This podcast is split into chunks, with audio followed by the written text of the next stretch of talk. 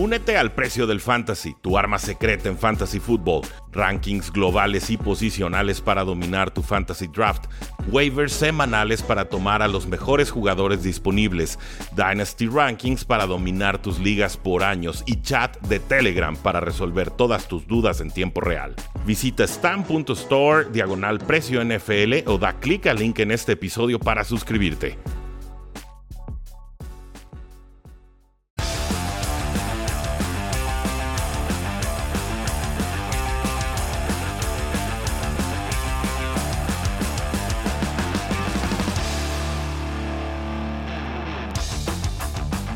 Saludos a todos y bienvenidos a un programa más de Cuartigol, donde la NFL no termina y nosotros tampoco. Yo soy Rudy Jacinto, nos acompaña Carlos Rosado, estamos listos para recibir toda su sabiduría y sus lecciones de la semana 16 de la National Football League. ¿Cómo estás, Carlos?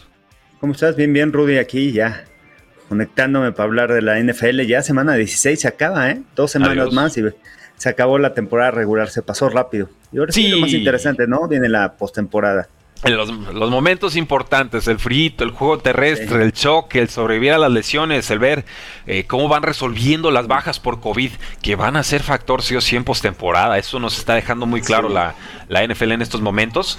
Pero, pues Carlos, hay una amplia cartelera de partidos a analizar, ya los 16 equipos con actividades completas.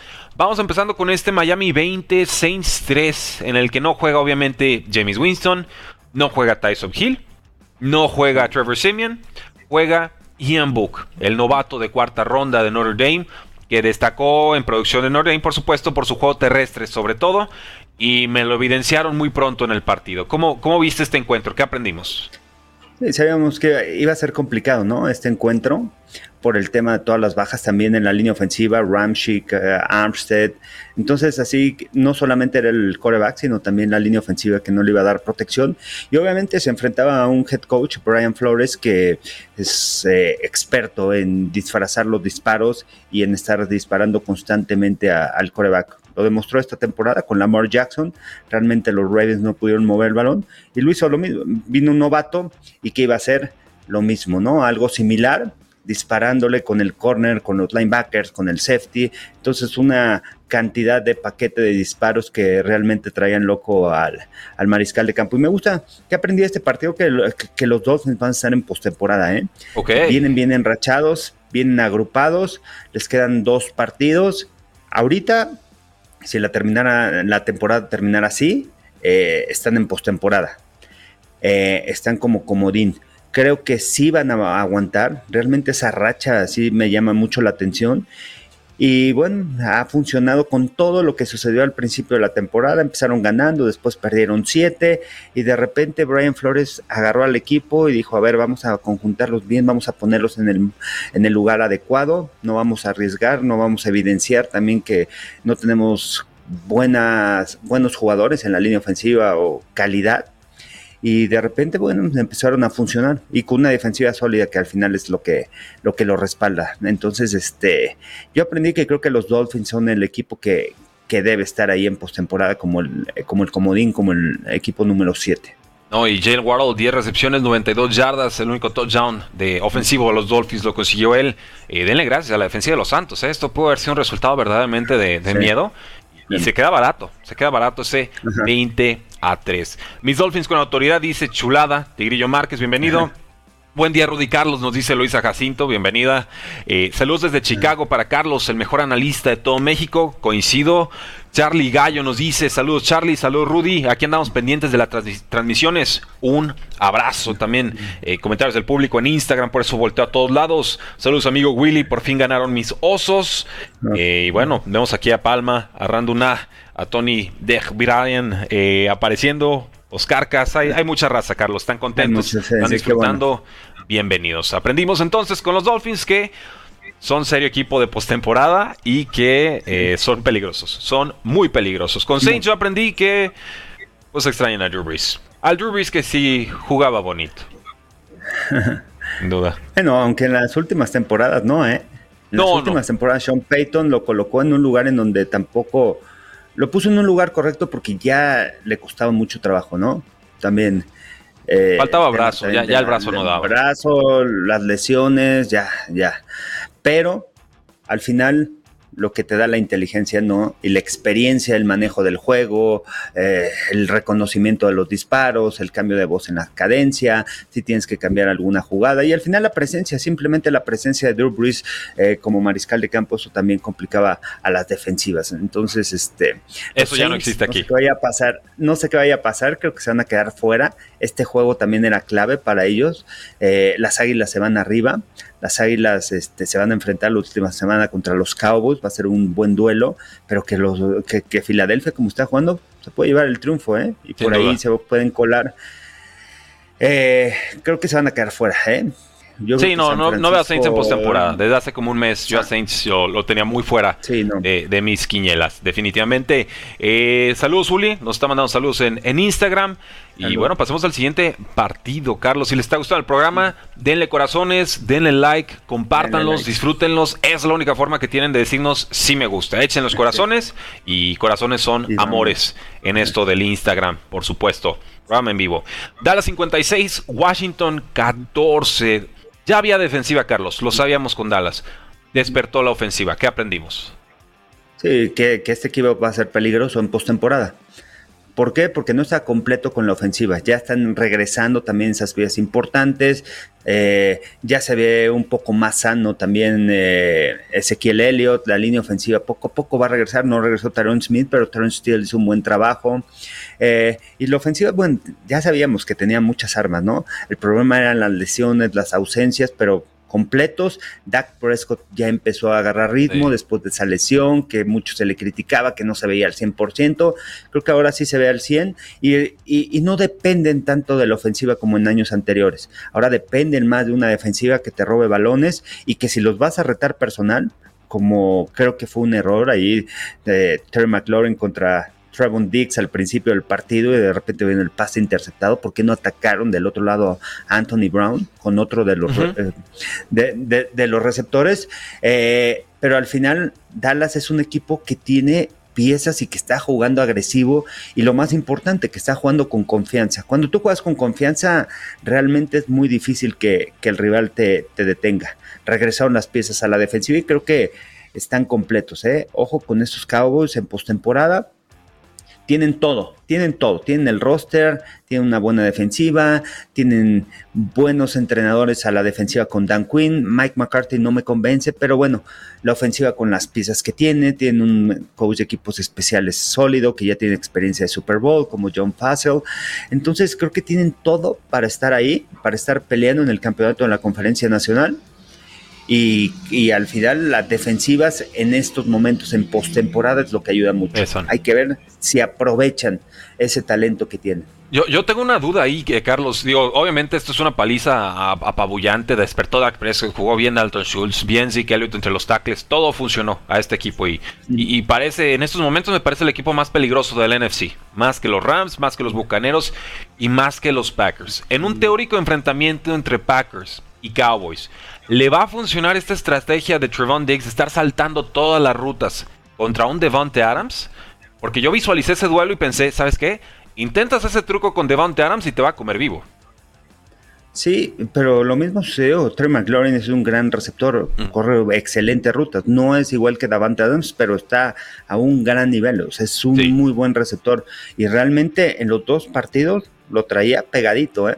Entonces, creo que esa es una de las ventajas. Ahora, si se enfrentan a los Packers, los Packers también utilizan a Trevon Dix como, digo a Trevon Dix, a Davante Adams como este receptor interno. En ese tipo de ocasiones, o en, eh, lo van a desmarcar, Ajá, van a utilizar a lo mejor a Jordan Lewis y ahí vienen esos retos personales y a lo mejor le haces doble cobertura con el safety. No sé, ya, ya se Es mucho especular todavía, yo sé, pero es me, mucho, sí. Me quedé con ese saborcito de Trevon Dix, Devonte Adams y no está muy lejos de suceder. Nos pregunta Charlie Gallo, eh, Packers contra Dallas, si se enfrentan en playoffs, ¿quién crees que gane? Dallas. Dallas. Este, no sé, no sé todavía, ¿eh? Ok. Nos guardamos el pronóstico. No Ramírez, gracias por conectarte. Y, y de Washington, eh, que, digo, creo que obviamente esta es una ah. situación complicada, puñetazos en las gradas entre compañeros de Alabama, compañeros de Washington, ex primeras rondas del equipo. Eh, sí, no, increíble lo que está pasando ahí, ¿no? El equipo se derrumba, el locker, aunque son amigos, son compañeros, jugaron juntos y dijo Daron Payne, bueno, somos hermanos y los hermanos se pelean, pero bueno, no. Lo que sucedió pero no así, no con cámaras. Fue terrible, ¿no? O sea... en horario estelar. Sí. Este, fue terrible, ¿no? Lo que, lo que sucedió ahí, entonces, este, bueno, muchas cosas que mejorar ahí este, en el Washington Football Team. Eh, eh, Taylor Henneke, ¿coreback de Washington 2022 o no? No, no creo. Está cerrando flojo, ¿verdad? A lo mejor dos, a lo mejor segundo coreback. Ok. Pero todavía le falta mucho. Ponerlo a competir de nuevo. Bueno, pasamos entonces a los Kansas City Chiefs 36, Pittsburgh 10. Carlos, a mí no me sorprende el resultado. Creo que esta es la diferencia lógica y normal entre los dos equipos. Eh, pero ¿cómo lo viste? ¿Qué aprendiste? Eh, esperaba más de Pittsburgh, esperaba más en ese partido y de Kansas, bueno, cerrando con todo, ¿no? Eh, el rival que le pongan los ha estado dominando constantemente. Lo está ganando, la defensiva, como ha jugado, ya se ha mencionado cada semana, cada semana. Entonces, este equipo es demasiado peligroso. Y tú ves a Patrick Mahomes, lo utilizaron constantemente dos safeties atrás y que hizo pases cortitos, pases cortitos. ¿Cuántos pases de más de 20 yardas tuvo en el partido? Dos, tres, nada más. No, no trató de arriesgar el balón. Y ¿Y qué significa eso? Cuando te ponen dos safeties atrás, ¿qué es lo que mantiene, qué es lo que quiere hacer el rival? Que no lo rebases, que no vayas a hacer trayectorias verticales y que no lo vayas a rebasar con, la velocidad que tienen los receptores. Y entonces Kansas City aprovecha, corre el balón, porque tiene el mismo número de nombres para bloquear, lo hacen muy bien, porque además tienen buen promedio, o sea, tienen corredores que son, que cumplen, cumplidores, y son jugadores que les das el balón en espacio, un pasecito corto y te hacen una jugada grande. Entonces esa es la ventaja que tiene Kansas City y, por eso es muy difícil de, vencerlos. Bajan, empiezan a bajar a los profundos, ok, te voy a atacar vertical. Y después tienen un Patrick Mahomes que cuando quiere puede extender las jugadas y eso mata, mata completamente al rival. La, la línea ofensiva ha crecido muchísimo, ha mejorado mucho de cómo empezó la temporada. Realmente, si hay que nombrar un coach del año, para mí, Frank Wright, para mí, Andy Reid podría estar en la conversación por el cambio que ha hecho con Kansas City. No quiero decir que no era un equipo contendiente empezando la temporada, no, pero eh, eh, cuando inició la campaña, las primeras semanas, cómo ajustó y cómo borró todos esos errores. Eso es lo que hace un gran head coach, ¿no? Lo mismo hizo Brian Flores, que también debe estar ahí en la conversación. Y creo que Kansas City es el rival a vencer, es el mejor equipo de la americana, está arribita de todos por el gran fútbol americano que está jugando y, al final tiene armas y tiene un gran mariscal de campo. O sea, cuando tienes un Patrick Mahomes, tienes un Aaron Rodgers, tienes un Tom Brady, realmente marca la diferencia. Es, es un paso adelante que vas. Y tú le das el complemento que es la defensiva. Haces un equipo muy difícil de derrotar porque te puede atacar en todas las facetas del juego. Claro, no, y el equipo se contagia y sabe que siempre tiene ese Tom Brady, ese Aaron Rodgers, ese Patrick Mahomes, que lo puede sacar de problemas, ¿no? Entonces es, un es un impulso anímico muy difícil de, igualar con un Daniel Jones o un Taylor Henneke o eh, agreguen coreback promedio, ¿no? Eh, un Baker Mayfield, por hablar de algún personaje. Ahorita llegamos a ese punto. Con Pittsburgh, les está costando detener la carrera, el ataque terrestre, no tanto en este juego como en otros, pero creo que ya la defensiva dio lo que tenía que dar. La verdad es que si la ofensiva no anota puntos en todas las primeras mitades desde hace más de un mes, no hay nada, no hay nada. Aquí, tristemente, Steelers, aún con posibilidades de llegar a postemporada, pero si entran, los barren a la primera. Eh, Raiders 17. Broncos 13, Carlos. Para mí la sorpresa en este partido es que eh, Raiders nos dio la mejor exhibición de defensa terrestre de la temporada, borrando prácticamente a, a Javonte Williams del partido y a Melvin Ingram, ¿no? También. Digo, a Melvin Gordon. También a, Gordon, ajá. A los dos que realmente son muy peligrosos. Y bueno, los Broncos de Denver, me parece que con Teddy Bridgewater hubieran, sido, hubieran hecho un mejor trabajo. Ganaba. Aunque no jugó mal Drew Locke. Al final los receptores también le soltaron pases. Uno, uno de Jerry Judy que le soltó en tercera oportunidad clave. Eh, pero este equipo de los Broncos de Denver, ¿qué le falta? Eh? Tiene muy buen roster. Yo creo que el año pasado, el año que entra puede pelear. Necesitan un coreback. ¿Quién va a ser ese coreback? ¿Por quién van a pelear? ¿Quién va a quedar libre en la agencia libre? Este, y, tiene un equipo sólido. Yo creo que ya pensar en, el año que entra, los Raiders ahí batallando, ¿eh? como quiera arañando para meterse a postemporada por el triunfo contra los Browns. Realmente también sorprendió esa victoria porque tampoco se esperaba. Regresaron algunas piezas en ese partido. También fueron con el tercer coreback, pero no lo hizo mal Mullens. Pero, la, pero los Raiders al final lograron ganar, lograron cerrar el partido. Llevan dos partidos que logran cerrar y al final, bueno, se llevan sufren, pero ganan. es, importante ahorita. Ahorita ganen como sea, ¿no? Ya el cómo y el cuándo y el por qué lo digerimos es lo de menos. Sobreviva. Pero todavía no lo veo como un equipo de postemporada. Todavía les falta algo, algo, algo ahí para. O sea, veo más fuerte a Miami, aunque ya se enfrentaron estos dos y ganaron los Raiders, pero veo un poco más fuerte, más sólido a Miami.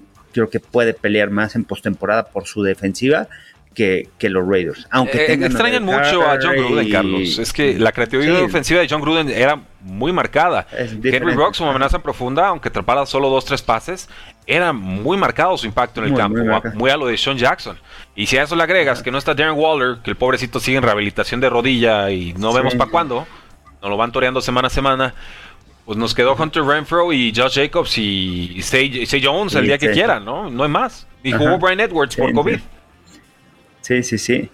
Y, y la otra vez escuchaba, ¿no? Bueno, los Raiders. ¿Y quiénes son esos Raiders de la Nacional? Quizás son los Cardenales, ¿no? Ah, está dura la comparación. ¿No? O sea, es algo similar. Empiezan muy fuerte la temporada a tope y dices, no, estos cuates tienen el MVP, Kyler Murray, este, Derek Carr, y de repente se empiezan a bajar, empiezan a bajar aunque Raiders ha, subido estas últimas dos semanas, se llevó el triunfo y, ahí los tiene, ahí los tiene en la pelea. Ahí vamos, ahí, vamos ahorita con los Arizona Cardinals. No te nos adelantes tanto, Carlos, porque eh, hay, tema ahí, vamos a desmenuzarlo todititito. Comentarios del público, dice Ángel Mendoza, la defensa de los Chiefs, pone un iconito de fuego. Luciano Hernández nos dice, Carlos Rosado sabe un montón. Qué buen invitado. Claro, todos los martes. Eh, por cierto, le deseo éxito en su negocio de Carlos Rosado Sports. Platícanos de eso, Carlos. No, eh, tenía una tienda de fútbol americano, ya no la tengo, una tienda oficial de NFL, donde vendía productos de americano y de NFL. Todavía sigue la tienda, pero ya no, ya no estoy, ya, la traspasé hace dos años. ah, bueno, sí, Veamos el aviso, perfecto. Eh, pronóstico de Carlos para el Super Bowl. Con lo que hemos visto, sé que falta un montón, pero tira uno, tira uno. Me gustaría ver cuál más? Chiefs contra, contra Green Bay, ¿eh? Me gustaría ver un Aaron Rodgers contra Patrick Mahomes. Uf, imagínate eh, ese espectáculo, ¿no? De corebacks. Imagínate y queda fuera Aaron Rodgers por COVID. ¿No? O sea, otra vez. No, no. no. Toco madera. No, creo. Toco madera, que no sea el caso. Eh, ¿Opinión para MVP, Carlos? MVP, eh, me gusta Jonathan Taylor, pero si el año pasado no se lo dieron a Derrick Henry, creo que se lo van a repetir y va, a repetir Aaron Rodgers.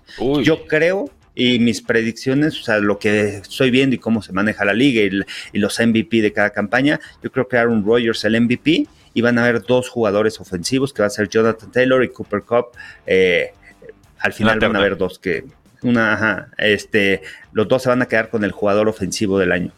Y creo que ahí van a compensar el trabajo de Jonathan Taylor y el trabajo también de, Cooper Cup a la ofensiva. Y creo que puede ganar Micah Parsons el defensivo del año. Ah, completito. El, premio gordo. ¿eh? Sí, aunque ahí está TJ Watt, está Aaron Donald. Ojo con Robert Quinn, también que está teniendo una tremenda campaña con los. Miles Garrett con los Browns. Miles Garrett. Entonces, este eh, va a estar ahí interesante. Pero Micah Parsons, lo que significa para esta defensiva de los Cowboys es mucho y puede, puede estar ahí como, como defensivo y como defensivo del año. O sea, los dos premios. Son tan mediáticos los cabos que sí podría, podría verlo. No se lo daría yo, le daría el del defensivo sin problema, el, el, global o el general. Yo, yo aguantaría todavía. Por filosofía general, no por algo específico de Mika. Eh, Chicago 25, Seattle 24. Seattle tuvo el dudoso honor de perder contra Nick Foles en un touchdown tardío y una conversión de dos puntos, ¿no? Nick Foles con mucho pasecito corto. Eh, pero le funciona. Y aparte un touchdown de venganza de Jimmy Graham contra su ex equipo. Mucho Rashad Penny, un bombazo a DK Metcalf. Fue prácticamente lo que vimos en este juego. ¿Qué, qué lección hay aquí? Pues la lección de que nadie habla de, eh, de, la jugada de dos puntos. Hablan cuando fallas, porque se la jugó, ¿Verdad? Porque, pero esta jugada nadie habla. No. Y fue un jugador, la de la del pase de Nick Foles a, Damian Bird. Bird. realmente la recepción impresionante y además Chicago agresivo. Y Matt Nagy ya no tiene nada que perder, más bien tiene que demostrar porque va a salir de Chicago, eso es un hecho, creo que al final de la temporada, pero bueno, esta victoria lo sigue manteniendo ahí en la posición de head coach. Va a ser una decisión. ¿Qué es lo que está haciendo Matt Nagy al final? Que Chicago le cueste trabajo tomar una decisión. Se pensaba que iba a salir después del Día de Acción de Gracias, gana el jueves en Acción de Gracias, va contra Seattle y gana. Y bueno, este, es que, Chicago. Ahí se mantiene, pero no creo que. Pero es por el equipo, Carlos. Chicago nunca despidió a un head coach a mitad de temporada. O sea, y no, no le iban a dar ese honor a, Matt Nagy tampoco. O sea, nos metiste en esto, la sufres completita y ya después te damos las gracias, como debe de ser. Y, creo yo. y al final hay que darle mérito, ¿no? Al final ha llevado a su equipo a pelear hasta el último momento y lo demostró, fue agresivo y este y ganó un partido contra Seattle que realmente muchos problemas. Jugaron, rompe Semana, fue, semana corta por el tema de, del COVID de varios jugadores. Contra los Rams jugaron apenas el martes, vuelven a jugar el domingo. Y creo que estamos viendo los últimos partidos de Russell Wilson con, con Seahawks. Y en una de esas hasta del general manager. Y yo no sé si Pete Carroll esté por la labor de una reconstrucción, ¿eh? ya tiene más de 70. Está difícil. Sí. Y es complicado, se vienen para la gente de Seattle. Filadelfia 30, Giants 10, Carlos, un partido que se fue creo 3-3 al medio tiempo, no funcionaba nada. Y en la segunda mitad Filadelfia se acordó que sabía correr y entonces empieza a funcionar el juego terrestre y el play action, ¿no? Con Devonta Smith eh, inspirado, un Jalen Hurts que completa 10 de 12 pasos para 105 yardas y 2 touchdowns en la segunda mitad. Y unos Giants que jugaron con Jake Fromm y lo mandaron a la banca y volvieron a Mike Lennon a quien habían mandado a la banca. O sea, no hay nada con los Giants. Bueno, los Giants es impresionante, ¿no? O sea, porque tomaron la decisión esa semana de que va a regresar Daniel Jones, Daniel Jones como su mariscal de campo titular y regresa Joe Judge como head coach. ¿Qué está pasando en el eh, equipo? Eh, no a la temporada, eh, ojo. Está diciendo Carlos, regresa a 2022. A 2022, ajá.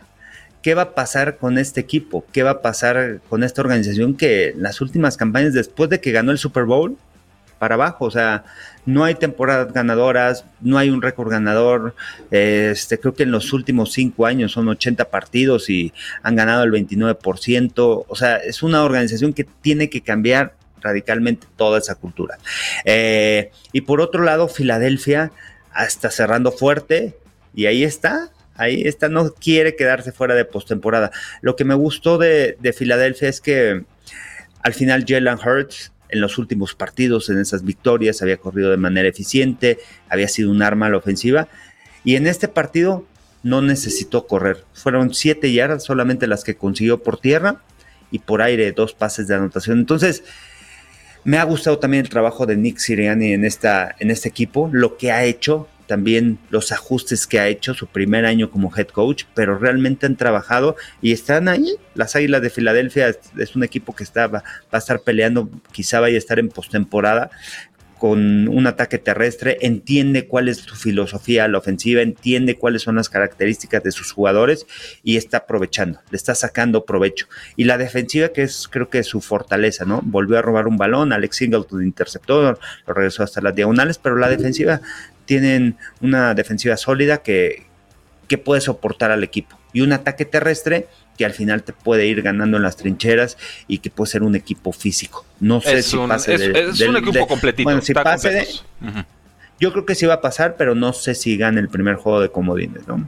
Eh, pues en teoría les podría tocar un ah. Tampa Bay, les podría tocar unos Packers, quizás si les ah, toca Arizona pudiera irme con los hijos para la sorpresa, como viene Arizona en estos días, pero hay que ver. Puede tocar Cowboys. Uh, pues eso estaría, eso estaría sabroso. Porque, además se enfrentan en la semana 18, es el último partido, juegan en Filadelfia. Y Les toca dobletearse. Si Dallas califica en 2, como ahorita está en 2, y Filadelfia en 7, como ahorita está, pues es el duelo, ¿no? El 2 contra el 7. Es muy difícil eso, Carlos, el jugarle dos veces a un equipo en semanas consecutivas, sin revelar mucho tu plan de juego. Muy y, es el, y sería el tercer partido de Dallas contra, contra Filadelfia. Ya le ganó en temporada regular el primero en Dallas, lo dominó. Pero vamos a ver, semana 18 y luego consecutivas. Está, bueno. Aprendimos mucho entonces con este Philadelphia 34, Giants 10. Excelente análisis de Carlos Rosado, nos dice Noé Ruiz.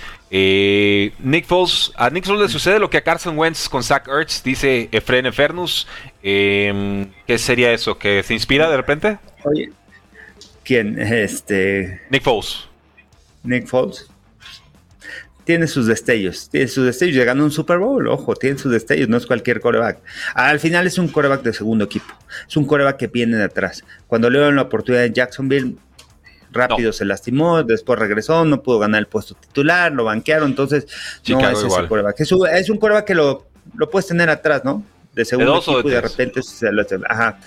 Oye, ¿sabes qué? De, de Dallas también es interesante lo que viene para ellos. Se enfrentan a Arizona y después van a, a, Filadelfia. Tienen que ganar los dos partidos. Obviamente tienen que esperar que haya una derrota de Green Bay. Si Green Bay no pierde, Green Bay pasaría en uno. Dallas está ahorita en dos. ¿No? ¿Está en dos o en tres? Eh, creo que están en dos. Arizona bajó a tres. Ajá. Es, eh, no, y Tampa.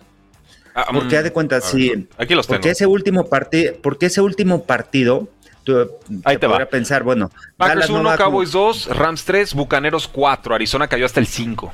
Estaba en 3. Ok.